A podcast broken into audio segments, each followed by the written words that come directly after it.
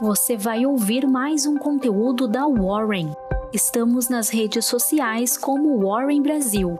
Acesse nosso site warren.com.br e saiba mais.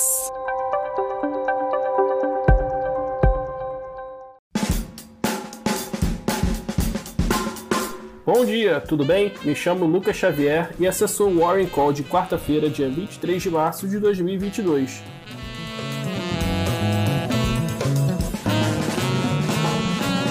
Agenda de hoje. Nos Estados Unidos, às 9 da manhã, Jerome Powell, presidente do Federal Reserve, discursará em evento do Banco de Compensações Internacionais.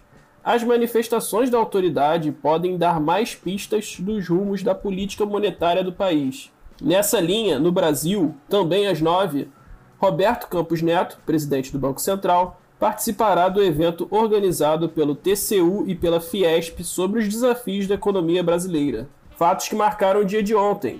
O S&P Global, que emite avaliações e classificações de ativos amplamente observados pelo mercado, anunciou a retirada de seus ratings de todas as entidades estabelecidas na Rússia a partir do dia 15 de abril, em resposta à determinação da União Europeia. A exclusão pode resultar em perdas advindas de fundos de investimento que seguem as classificações. Sendo assim, por conta do rebalanceamento, é possível que haja aumento do fluxo de capital estrangeiro para B3. No Brasil, foi divulgada a ata da última reunião do Copom, na qual a Selic subiu em um ponto percentual. No registro, os membros do comitê demonstraram preocupação com a alta inflacionária, como fruto da guerra no leste europeu e da consequente alta das commodities. Com isso, expuseram a intenção de elevar a taxa básica de juros para 12,75% na próxima reunião, em maio. A postura foi menos rígida do que era esperado pelo mercado, o que repercutiu nos juros futuros. Não foi descartada, de qualquer forma, a possibilidade de aperto maior da política monetária caso o cenário piore, Bolsa Brasileira. Com a avaliação do mercado de que Copom teve uma postura dovish sobre a ata, ou seja, demonstrou interesse em manter a Selic próxima ao patamar atual, o Ibovespa encerrou o pregão em 117 mil pontos, em alta de 0,96%. Proteína animal. A JBS divulgou os seus resultados do quarto trimestre de 2021.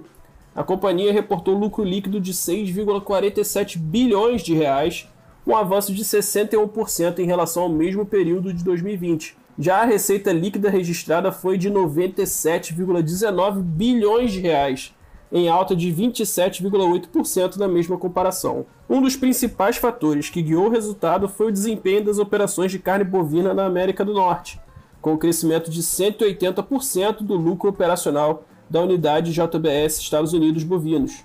Na abertura do mercado, os papéis chegaram a atingir alta de 3%, mas reverteram para a queda com os investidores avaliando as perspectivas futuras da companhia.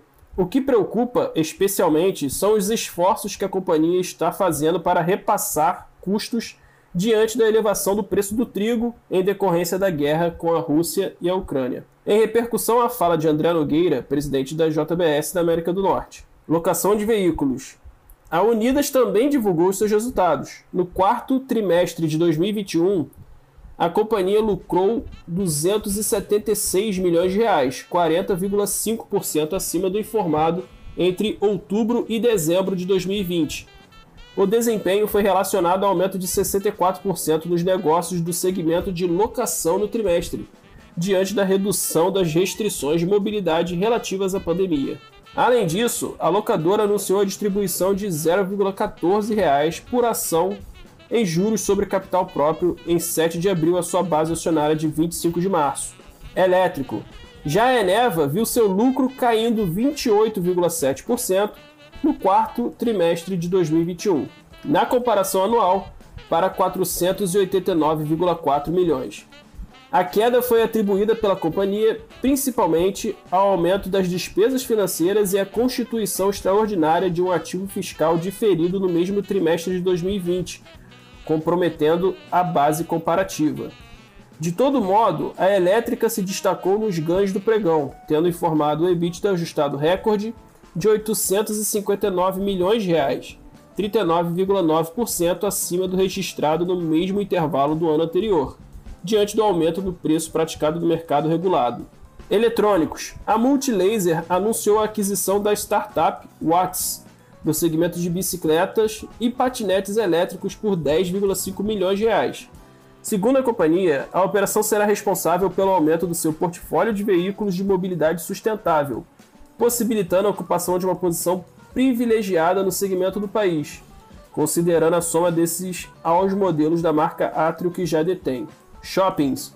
Será que agora vai? Depois da BR Malls rejeitar mais uma proposta de combinação de negócios feita pela Aliança Sonai na semana passada, as gestoras Trust, Miles e Oceana, que totalizam a detenção da fatia de 12% das ações da companhia, enviaram carta em apoio à operação, à administração da companhia e requisitando a realização de uma assembleia para avaliação da proposta feita pela concorrente.